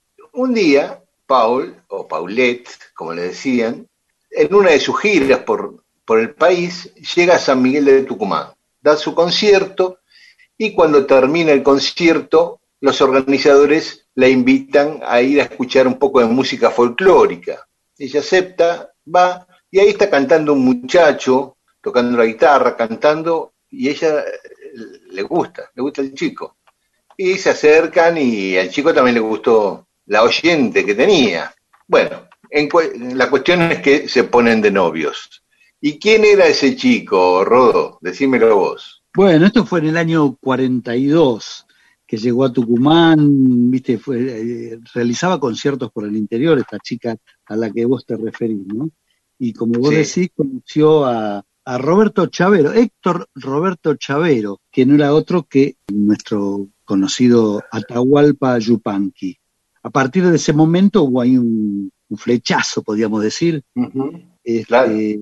mantuvieron así como un vínculo amistoso en principio, por correspondencia y demás, y cuatro años después eh, empezaron a convivir, ¿no? Eh, Yupanqui todavía no estaba separado de su anterior mujer, lo cual convertía la, la relación en algo, imaginemos la época en, Claro. en la que se desarrollaba esto, ¿no? Así que este, bueno, en el año 46 tuvieron su primer y único hijo, que fue Roberto Chavero, el conocido como el Colla Chavero. Este, bueno, y después más adelante es como que ella abandonó su carrera de, de pianista para dedicarse primero a la crianza de, de su hijo y después a colaborar así muy, muy intensamente con, con también la carrera de Atahualpa, ¿no? Eh, Y lo que muchos no saben es eso, ¿no? Este, la cantidad de temas que, que compusieron así en común, ¿no? Los, los dos, ¿no? Temas muy, muy famosos. No firmaba con su verdadero nombre, sino con el nombre de Pablo del Cerro, es decir, el nom- un nombre masculino, ¿no? Y ese es un tema también para charlar acerca de eso, ¿no? ¿Cómo sería eh, esa época, ¿no? Porque en aquel momento que una mujer, compañera de, de un, de un músico notable, decida ponerse un nombre masculino, debe haber sido como muy fuerte, ¿no? No sé qué piensan ustedes. Sí, sí. Masculinizó su nombre, Paula por Pablo, y Claro. del cerro porque vivían en los cerros colorados, ahí en Córdoba. Exactamente, exactamente. Entonces, ¿estaría mal visto que una, que una mujer eh, componga o que le digan que estas cosas, estas historias que cuentan y que reflejan la vida del campo y la Argentina profunda, lo, lo haga una mujer, encima una francesa? Encima eso, ¿no? Es decir, además de todo, eh, además de ser mujer, una francesa firmando de igual a igual con, con Atahualpa Yupanqui un, un tema, el arriero, qué sé yo, por decirte algo. Lunita tucumana es de ella. Lunita Bueno, tucumana. empecemos, pará, pará, empecemos con que... Entendido que el arriero también. El arriero también, sí. Sí, sí, sí. Empecemos con un tema. Ya eh, el, el- el marido ya se puso, se indió un poco por temas de marketing, seguramente. Se llamaba Atahualpa Yupanqui, se llamaba Chavero de apellido. Roberto Chavero. Era Roberto Chavero, o sea, un nombre de por ahí en, en- en la importancia que se le daban a los nombres, como decía alguien que se llame Mario Clavel, que por ahí se llamaba Mario Clavel, ¿no? Pero por ahí decir, no, mirá, que- como Roberto Chavero, eh, el arriero, no, Roberto Chavero da cantante de tango, hagamos algo más sin más, que se crean que tenés cara indio, a ver, Atahualpa Yupanqui. Y le dieron, tranquilo, Claro. ¿no? Es- Entonces, ¿por qué ella tan, evidentemente había toda una cuestión de, de- de- de marketing que hoy, eh, eh, con respecto a los nombres, los seudónimos que se ponían los artistas, eh, digamos, como para que funcionen mejor, y justo acá tenían que hacer al revés, en vez de que alguien que se llamaba eh, con un nombre indio y una francesa que hubieran sido bárbaro, ¿no? Eh, ¿Cuánta gente hubiera querido tener el nombre de la francesa para una cantante? ¿Cómo era Claro. que se llama la, la chica? ¿Cómo era? ¿La esposa? Antoniette. Paul Papin. Ahí está. Ah, oh, el arriero de Antoinette Papa. A la mierda, qué sé yo. No, dame otro. No, Claro. Por otra parte, yo- yo creo nacida, eh, nacida en Saint-Pierre et Miquelon. Claro, Claro. diciendo, bueno, vamos a escuchar Viejo Arrabal de John William Steffenberg. que- claro, pero además, además yo pienso que también eh, renunciaba a la posibilidad de ser una figura pública, de que le hagan un reportaje. Lo estaba pensando Ah, en, sí, este- en claro, este mismo claro. momento. Es decir, eh, hoy recibimos, viste, a Pablo del Cerro. ¿Cómo, cómo es eso? ¿Entendés? Es decir, yo Sí. creo que esa Si le decisión preguntaban por Pablo del de Cerro a, primero a Yupanqui, ¿no? Porque por ahí el tipo le gritaba, eh, Yupanqui no se daba vuelta, Yupanqui, tenían que decirle Chavero para que se vuelta. Ponele que se acostumbró. Y dice, ¿y dónde está Pablo del Cerro? Que está... Y el tipo dice, ah, no, bueno, no pudo venir. Una vez se esto, dos, tres. Claro. Pero ahí Entonces, en algún momento debería aparecer, ¿o no? Y no, Y no, no pareció. estaba claro que Eh, igual seguramente en algún lugar figuraba quién era Pablo del Cerro, era esta chica, ¿no? Está claro, obviamente. Sí, en Sarraí le, seguro. rega- le regaló toda la fama a Atahualpa, ¿no? Pero por ahí no quería la fama. ¿Cuántas, cuántas mujeres no son famosas Es cierto. y han sido científicas, artistas, y, y siempre y no se las ha recordado, no se las ha... Eh, a- hace poco hablábamos con Rep de lo importante, había una nota de una amiga tuya, de amiga mía también, María de, de, eh, Carvajal, Mariana Carvajal, hablando de la, de, lo de, de la mujer de Quino, que poco Sí, sí, de. Alicia Colombo, sí. Y, y, y, y me decía, hay muchas cosas de, de Mafalda que es, es ella, que, que es Claro. Alicia, que es como era Alicia, y Alicia le manejó la carrera, y, se, y, y era una científica que estaba, creo que llegó, no sé si no estaba en el CONICET, y si no estaba en el CONICET era una científica, digamos, de, de una, una gran carrera, en un momento largó todo para encargarse de manejar todas la- las ediciones de Kino, eh, ¿sí? Digo, Bueno, No, no pasó, discúlpame, pasó algo similar con la mujer de Einstein, nada menos. Era una científica a la par de él. Iban Ajá. palo a palo haciendo juntos la teoría que terminó siendo la teoría de la relatividad.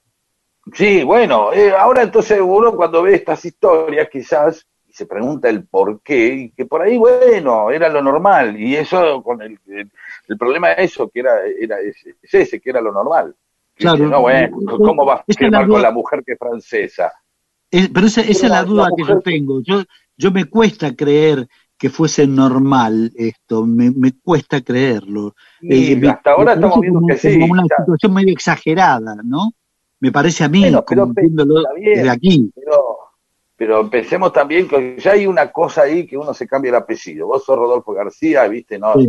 viste, no son John Gerson, Rodolfo. no. ¿Y cuántos tipos se cambiaron el apellido? Es decir, Mira, el chico Novarro, que Claro. cantaba latino y no podía usar el apellido judío, el tipo. Bueno, Nicky Jones, no creo que se llamara Nicky Jones. Bueno, eso, por eso te estoy No, diciendo claro, claro, claro. que, que es una decisión. De pronto hay apellidos que suenan mucho mejor para, para nombre y otros no. Dean Martin, Martino se llama apellido. Y Sinatra usó el apellido Sinatra, que era apellido italiano. No, Claro. digo, usó su nombre, pero muchos, eh, la- muchos italianos, Claro, a- artistas y cantantes italianos se sacaban el apellido y se ponían, bueno, y también claro. eh, Tony Bennett, Tony. Bennett se llamaba Benedetti. Claro, entonces era muy normal y entonces, che, que se llama Chavero, no, vamos a poner Atahualpa Yupanqui. Entonces la gente ya te viene a cantar arriero, este, este, este indio, este estaba adentro. Tipo era de pergamino, por ahí había nacido a dos cuadras de la comisaría, qué sé yo. Y te Claro, el arriero, pero te lo canta Atahualpa Yupanqui y bueno, ya es otra cosa. Claro, si me lo, me lo canta Aaron Levanger, ¿entendés? ya es otra cosa el arriero. Ya, ¿quién, quién, quién es? No, un judío que nació en. Es tan gaucho como por ahí, más gaucho que, que, que Yupanqui, el tipo. Claro. Gaucho judío, ¿o no? Claro, Sí, sí. claro, claro. Pero el tipo, bueno, pero con ese apellido, ¿quién le va a creer? Y debe, ¿sabes dónde debe haber también? En el tango. En el tango debe haber muchas, muchos de estos casos, estoy seguro. No recuerdo ningún caso, pero es posible. No, bueno, tampoco sabías ninguno hasta este. No, seguro, claro. Un montón de gente se está desayunando y ahí está ahí juntando, agarrando los discos de Atahualpa Yupanqui y poniéndolo y diciendo esto lo compuso una francesa. Claro, Claro. Tachando El el arriero va, Lunita Tucumana. Y no, no la dijo, no, claro, vos decís, ¿quién hizo Lunita Tucumana? Y un tucumano, no, una francesa. Tuvo que venir ¿Sabés? una francesa que los dos, ¿no? vivió en Villa Ballester, perdón. Que Claro. un tipo de pergamino hicieron Lunita Tucumana. Pero hicieron un pergamino, se llama Chavero. Yo, de, Claro. tipo, repartía la bandina. En- a lo sumo hacía, arriaba cajones de la bandina, pero Los temas, los temas que compartieron son realmente de los más significativos de la carrera de Atahualpa, ¿no? Es decir, Chacarera de las Piedras, El Arriero Va, El Alazán, Guitarra Dímelo Tú, eh, Indiecito Dormido, bueno, lo que ya mencionamos, Lu- Luna Tucumana, muchos más, ¿no? Digo, por Ujú. mencionar a los más notables. en Sadaic ella tiene registrados 65 canciones. anda, En y- coautoría. Era una fábrica, boludo. Era una En fábrica. coautoría con Atahualpa o sola. Claro. Por eso, Increíble. no, tremendo. También podríamos charlar de, de mujeres eh, científicas que siempre terminan siendo como una excepción. Y vos decís, eh, eh, quizás fueron tan fuertes que, que no había manera de esquivar que existiera Juana Zurduy. Pero ¿cuántas Juanas Zurduy quizás había? ¿Cuál era la fortaleza que tenía que tener una mina para ser Lola Mora? Por ahí había muchas artistas como Lola Mora, estoy seguro que había muchas artistas, pero bueno, tenían que hacer un esfuerzo descomunal para Claro. poder para poder imponerse, ¿no? Eh, bueno, esta historia nos había, nos la había sugerido un oyente, Daniel Hernández. Así que Daniel, acá la Sí, que no, contamos. no se llama Daniel Hernández ni es hombre. ¿De acuerdo? Una chica que se hace que firma Daniel Hernández. Bueno, otro, otro, otro detalle. Otro detalle, Atahualpa murió en, en- en París, ¿no es cierto? Sí, Pablo del Cerro, Polet, sí, falleció en Buenos Aires en 1990. exactamente. Y pidió que sus cenizas fueran echadas al mar en su isla natal, San Pierre Exactamente. el Miquelón. Y recuerden cuando escuchen El Arriero Va o Lunita Tucumana, que está atrás de esas, can- de esas canciones está Antoniette Paul Pepin, que le decían Nenet y que firmaba como Pablo del Cerro. En las arenas bailan los remolinos.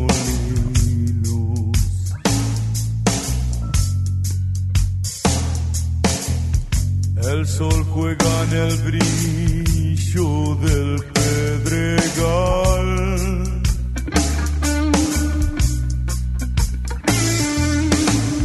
Y prendido a la magia de los camino.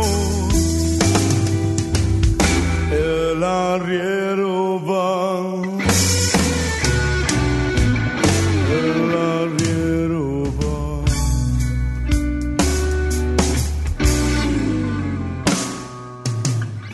Es bandera de niebla su poncho el viento.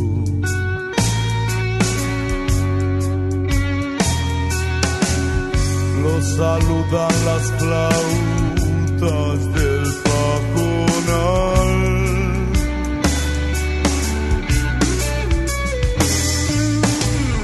Y apurando a la tropa por cerros, el arriero va. El arriero va.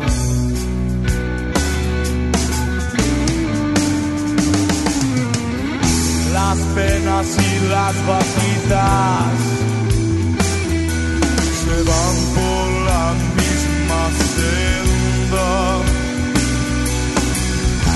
Las penas y las vaquitas se van. Sea el centro de las reuniones. Escuche Mundo Disperso y apréndase las más interesantes historias para contar.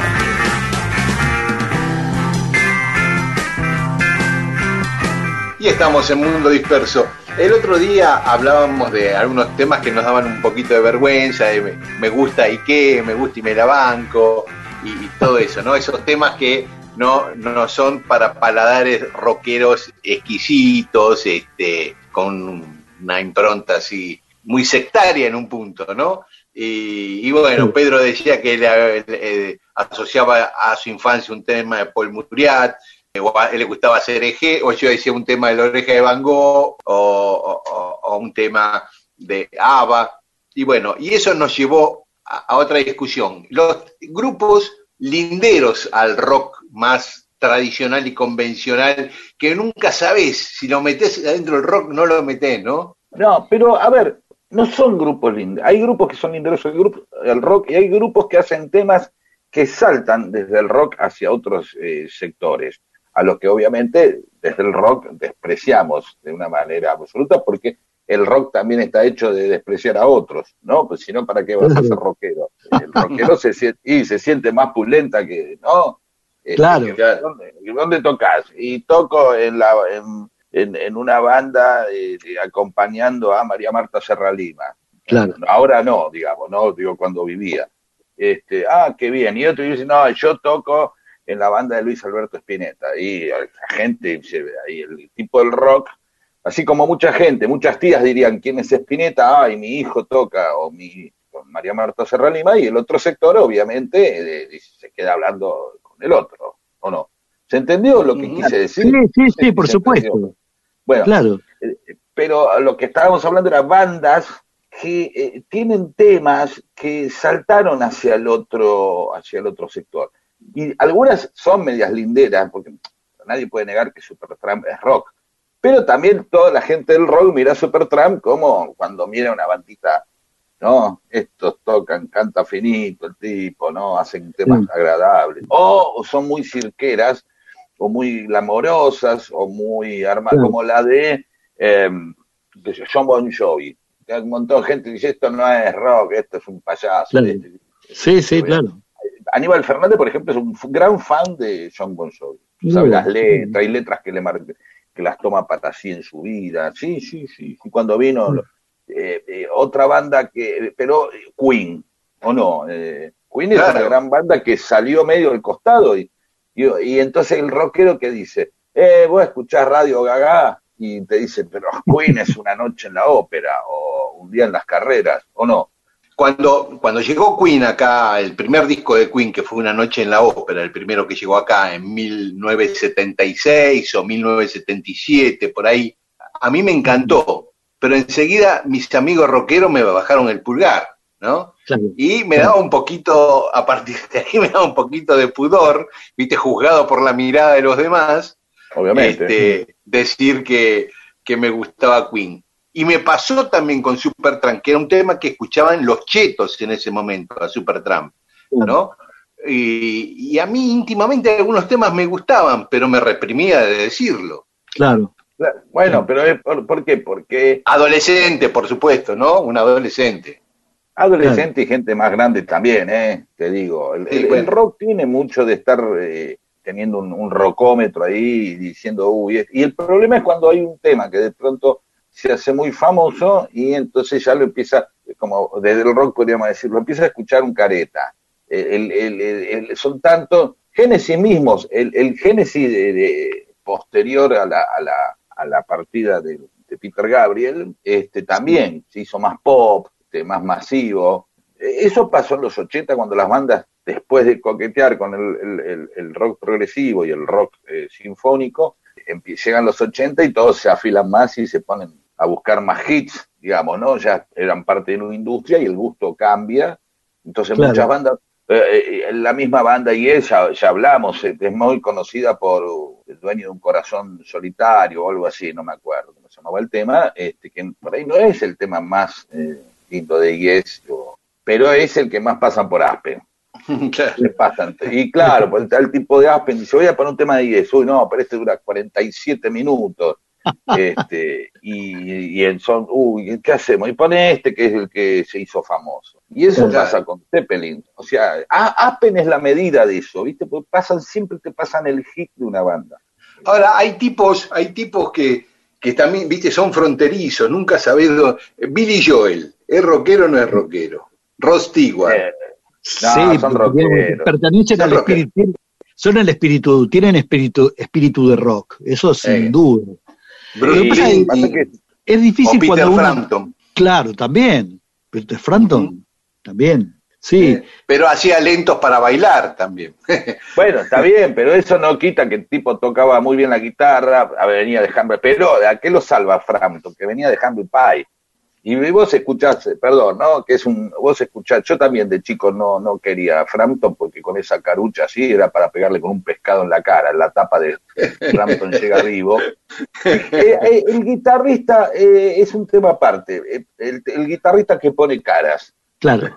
Viste, que hace el solo y pone caras. Y llega un momento, y yo soy guitarrista que no los puedo ver por las caras que pone. Digo, me estoy perdiendo un hermoso solo, pero como no le puedo mirar la cara, la carucha que va poniendo, puede llamar más la atención con la cara que, que, Sí, sí. lo que toca. Pero, pero es que no, eh, eh, habrá quien lo hace a propósito, pero en general eso es una, son cosas que, que surgen al tocar. Este, no, no, no, no lo niego, no lo niego. Pero por ahí, por ahí Frampton, es un poco el prejuicio de Frampton venía porque era como el rockstar eh, buenito, eh, rubiecito, de rubio. no, no, sí, desde ya. Pero el disco. Frampton llega vivo, tiene un montón de temas, suenan bárbaros, son, son una masa en vivo esos tipos. Había un- el tecladista Bob Mayo es una cosa im- impresionante.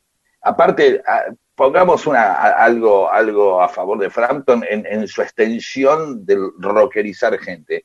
Tú te sientes como yo, do you feel like uh, you, que no me acuerdo cómo se dice en inglés, es un, un hit de 14 minutos, un hit de 14 Ujú. minutos. El tipo clavó el disco en vivo más vendido de la historia y, e hizo que un disco en vivo doble, algo raro, un disco, sea el álbum más vendido en el año 76 en los Estados Unidos. ¿Sabían Ajá. eso ustedes?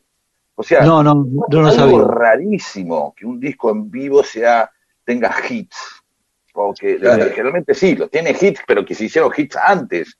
Los discos en vivo son como una recopilación generalmente. Exacto, exacto. Y Frampton es también esa cosa que hace sentir que muchos gente que no era ligada al rock se acercaba al rock. ¿no? Que Claro. bastante, y es- voy a decir algo ahora, bastante misógino el rock. ¿no? Sí. O sea, Sí, sí, eh, sí, sí. No, por lo menos Sí. en los 70, vos decir, che, toca para, eh, hace hits para las chicas, dijiste vos, viste, lentos para las Sí. chicas. ¿Y qué querés? ¿Qué más? ¿Qué es más lindo que juntarse? No, los tipos querían, eh, siento la rueda de acero sobre el asfalto. No, ¿por qué? ¿Por qué andando en carro en el empedrado? ¿Viste? O sea, no, bueno, está bien, acá viene la parte de tener, eh, franelear, este, conocerse, eh, bailar, después tener cuanto sexo, más- re- así. Cuanto más pesado, peor, ¿no? Y bueno, sí, qué sé yo, van a decir, bueno, voy a tener este sexo escuchando, con todo respeto, lo voy a decir esto, un tema de- de- del reloj, que lo podés tener, ¿eh? no digo que no, pero no sé si vas a, con Jeremías Pie de Plomo, vas a, eh, ahí se arma una situación romántica. Como- con Diego Capuzotto decíamos, imagínate, qué sé yo, vas a, eh, con una chica así y te pones a escuchar King Crimson y no pasa nada ahí. Todos, todos, todos quedan escuchando, hablando de, oh, mirá las escalas que hace el bajo, pero de ponerla ni hablar. Entonces, yo creo que también había un miedo a la sensualidad por ese lado, ¿no? A cierta cosa. Cuando, perdón, las bandas de los 60, cuando se, se, se dispara la, gran maquinaria este, discográfica con música para jóvenes, cosa que antes era, no era así, sino como específicamente para jóvenes, los Beatles para acá es específicamente para jóvenes, este, los tipos decían, hay que hacer temas que le gusten las chicas, porque las chicas son las que le dan volumen a los recitales. ¿Vieron los recitales de los Beatles? ¿Dónde estaban los tipos en el recital de los Beatles? Viste que siempre en las imágenes aparecen las chicas ahí Claro, gritando. Eh, Seguro iban, obviamente, pero las cámaras ponían las cosas sobre la- la- las chicas más fervorizadas. Eh, entonces, Claro. claro. las bandas decían, eh, vamos a darle masa, masividad a nuestra música. eh, Entonces, bueno, tiraban temas que le tengan. eh, Lo decía, esto lo cuenta Pete Townsend, eh, que lo hablaba, Claro. incluso lo, lo había hablado muchas veces con Lennon y con McCartney, que decían, eh, necesitamos que vengan chicas. Las- No sé, ¿te acordás cuando, cuando, cuando yo comentaba, viste, de las primeras épocas acá del rock de aquí, también este, había mm, altos directivos de, de la RCA que una vez, hace una charla que tuvimos, nos dijeron eso, que ellos, de acuerdo a, a los, los análisis de mercado que habían hecho en aquel momento, era que lo- la- las mayores com- compradoras de discos eran mujeres. Cuando fue por la discusión por la tapa del disco, que querían que salga una foto del grupo en la tapa y demás, ¿no? Y estaba orientado por eso, porque decían que eh, la mayor, las mayores compradoras de disco eran mujeres. Y que eso explicaba también la menor eh, proporción de cantantes que editaban, ¿no? Porque decían que una mujer no compra el disco de otra mujer, por lo menos era la teoría que ellos tenían, ¿no? Bueno, pero más allá de eso, eh, en esta cosa atravesada por, por los prejuicios, por, por los Claro, del mercado, por, por las cosas a- no a modificar, sino a, a profundizar, porque se va a decir, che, si hay menos cantantes porque las mujeres compran más, bueno, hagamos, eh, tratemos de cambiar, tratemos de que todo... No, al contrario, profundizás y, y, y es peor, ¿no? Ahora seguimos, ahora seguimos. Escuchamos a Peter Frampton a ver si nos sacamos la duda. Esto es pop, pero un poquito de rock. O esto es bailable. Ahí vemos.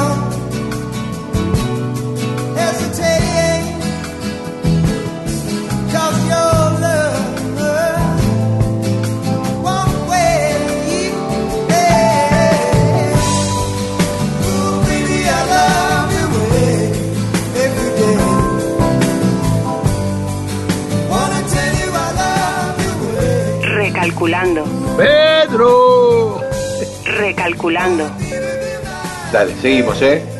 recalculando. Cuando quiera. Bueno, Vamos. y seguimos en Mundo Disperso. Habíamos quedado en, la discusión entre rock, pop, lo estamos, lo seguimos discutiendo afuera del aire, Pedro. Pero bueno, también esta, esta, toda esta discusión de, la- de las bandas frívolas o las bandas profundas, las bandas serias, este, siempre hay una banda que este, el tipo que sabe mucho, sabe mucho y profundiza mucho, eh, desprecia las bandas que vos escuchás, porque lo decís, no, porque a mí me gusta Zeppelin, lo cual en muchos lugares te daría un lugar de normalidad, y dices, ah, Zeppelin, pero vos no escuchaste a Trumber van Derger, que es de donde sale Zeppelin. Ay, no, siempre hay algo, ¿viste? Sí, sí, sí. Claro, porque es verdad, porque eh, uno por ahí, claro, uno de pronto, eh, esto muchas veces lo hablo con el griego economía, que uno escucha bandas que han quedado perdidas o no han metido un hit, o, o el aparato de marketing no ha hecho que sean más conocidas, y de pronto son unas bandas eh, eh, extraordinarias, pero bueno, Claro. simplemente no han tenido ese color. Y con respecto al rock nacional, yo recuerdo también un, un momento cuando eh, Raúl Porcheto clava dos o tres hits muy populares, eh, Sí. bailando en la vereda. Bailando en la vereda. Claro. Claro, y Claro. empezaron a pegar palos, porque dice, este está haciendo música bailable, está metiendo hits, ya Claro. ha hecho muy popular, ¿no? Y entonces Sí, sí. ahí la mira, ya hay una sospecha, el tipo ese este había hecho este chico cósmico, ¿qué está haciendo ahora? ¿Viste? ¿Entendés? Sí. Lo, lo miran medio, medio de, de costado, ¿no? Entonces, Claro, sí. lo que sí es verdad que muchas veces el, el pasaje de un eh, del rock a, a otras corrientes hace que muchas eh, a muchas bandas eh, o muchos ca- eh, a- artistas no se, no se les perdone el regreso, no se les perdone ese coqueteo con que yo el melódico o con determinados géneros, ¿no? Eh, Rodolfo, quedan, quedan Sí, sí. marcados los tipos. Sí, sí, sí. Hay, hay siempre, en el rock hay también un sector que es medio talibán, ¿viste? Es decir, que no deja pasar una, este, y si, si no, no existe un motivo, este, lo, lo, lo inventa, ¿no? Eso también existe. Es decir, hay que, lo que vos decís, ¿viste? Lo que pasa en política, ¿viste? El, el, el peronómetro y demás, ¿no? Este, el que lo posee lo usa a discreción, ¿no? Claro, la, la- claro. en la música pasa lo mismo. Sí, Es sí. cuando uno, uno ve las raíces de muchos músicos, dice Machi Rufino, y tocaba por ahí, al principio tocaban una banda que se llamaba Los Mockers, o bandas con nombres, las primeras bandas, ¿no? Que cantaban en inglés, pero hay algo en la construcción del, del rock eh, nacional que me atrevo a decir que, que tuvo que ver precisamente por diferenciarse, ¿no? Por marcar una diferencia y, y- y eso darle pertenencia simplemente porque encuentra uno, encuentra una, un, un adversario. A veces la construcción de un espacio propio necesita un adversario. ¿Quién Claro. no soy?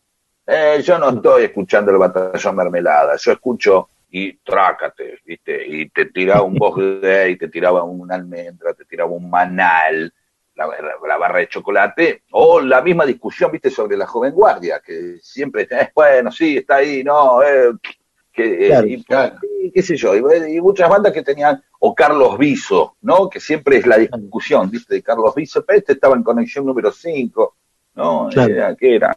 ¿Viste? Son las mismas discusiones que se plantean con, a ver, eh, es motivo de, de- de- de identidad, de tanto como ponerse a discutir de un jugador de fútbol o de, de ponerse a discutir sobre, sobre cine o sobre lo que sea.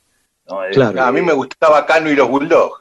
Claro, era, era bárbaro. Cano y los Bulldogs eran muy buena banda. Claro, pero, pero ahí ya hay Eh, otra cosa. pero, sí.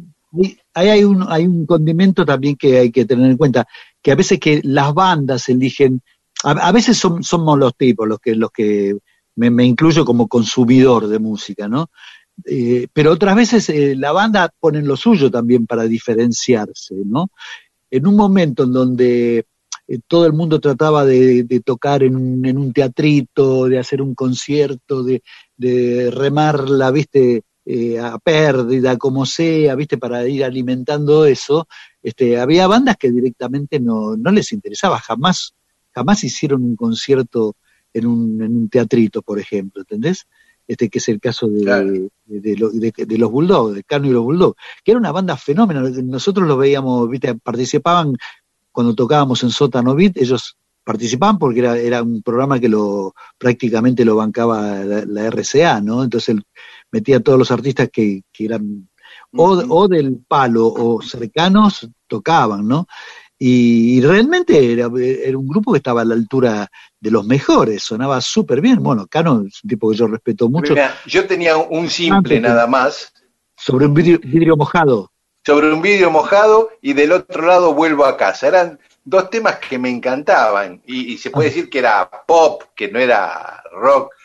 Pero después, bueno, a lo largo de los años se hicieron mil versiones, de, eh, hasta en el exterior, de sobre un vidrio mojado. Mira vos, ¿vuelvo a casa era de ellos? Sí. Mira, porque hay un tema Una de la joven guardia. canción sonó dentro Mirá de vos. mi corazón. Ah, ahí va, ahí va, ahí va.